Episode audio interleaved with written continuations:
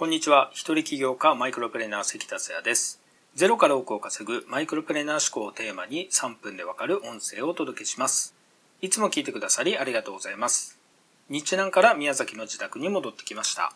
最初に10月10日宮崎のオフ会のお知らせなんですけれども、今回は人数がちょっと少なかったので、また時期を改めて募集したいと思います。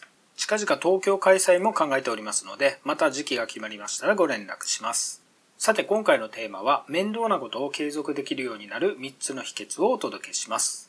自分から始めた企業や副業で好きなことを仕事にしている人もいればそうではない人もいると思います。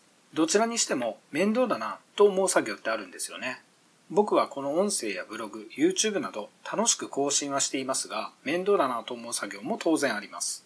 また新しい習慣として始めたことでもだんだん始めた頃のモチベーションがなくなり面倒だなと感じてきて継続できずにやめる人が多いです。継続するには継続する工夫が必要です。逆に継続している人は必ず工夫をしています。人間はそもそも意志が弱いからです。以前僕は6年ほど地元宮崎の河川敷ランニングを毎日続けてました。ランニングの目的は当時やっていたサッカーを怪我なくやるためです。なぜ6年も続けることができたのかというと、今回のテーマである面倒なことを継続できるようになる3つの秘訣を活用してたからです。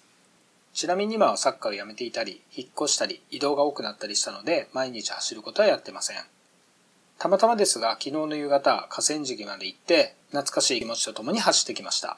時間が経つごとに、美しく色が変わっていく夕焼けがとても綺麗でした。ブログや Facebook に写真をアップしてますので、よろしければご覧ください。それでは面倒なことを継続できるようになる3つの秘訣をご紹介します。1、21日の法則。2、開始スイッチ。3、1分ルール。この3つです。ランニングなどを例に挙げて順番に解説します。まず1番目の21日の法則。これは無理なくゆっくり始めて、まずは21日続けるというものです。習慣化されると言われる21日の法則というのがあります。毎日21日続けると習慣化されるというものです。ただしこれは行動についてで思考やマインドセットについては人によって異なり6ヶ月や1年などかかったりします。この21日の法則のコツはいきなり過激に始めず無理なくゆっくり始めてください。僕のランニングを例に出します。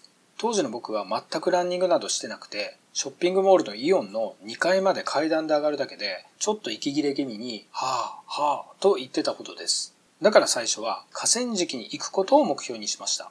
行くのに慣れてきたら、1週間ほどは10メートルも走らずに帰ってきてました。そして50メートル、100メートルと徐々に距離を増やしたのです。そうしていくうちに河川敷に行かないとなんとなく気持ち悪くなってきました。それが河川敷に行き始めてまさに3週間後ぐらいのことです。21日ですよね。そして2番目の開始スイッチ。これはどういうことかというと、あなたなりのスイッチを作るということです。これもランニングを例に挙げます。僕は河川敷に着いたら、まず深呼吸とストレッチをしてました。するとカチッとスイッチが入りました。イチローが打席に入った時にするポーズと同じ原理です。仕事の場合だとお気に入りのカフェに行くとスイッチが入るという人もいますね。そして最後の3番目、1分ルールです。これはどういうものかというと、やりたくない時も、まずは1分でもやってみるということです。そうすると、だんだんと気持ちが乗ってくるんです。人間は感情があるので、今日はやりたくない気分だなという時は必ずあります。そんな時でも、1分だけちょっぴりやろうという気持ちでいいので、とにかくやるようにします。徐々に気持ちに変化が起こり、もう少しやろうかなとなってきて、しっかり作業をやれたりするのです。僕の感覚だと5分ほど経ったら気持ちが乗ってきますね。まず1分だけやってみるときに2番目にお話しした開始スイッチを入れることを忘れなく。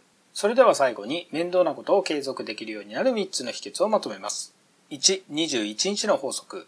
2、開始スイッチ。3、1分ルール。ぜひ活用してくださいね。それでは今回は以上です。最後までお聴きいただきありがとうございました。この音声を気に入っていただけましたら、シェアなどしていただけると嬉しいです。それではまた明日。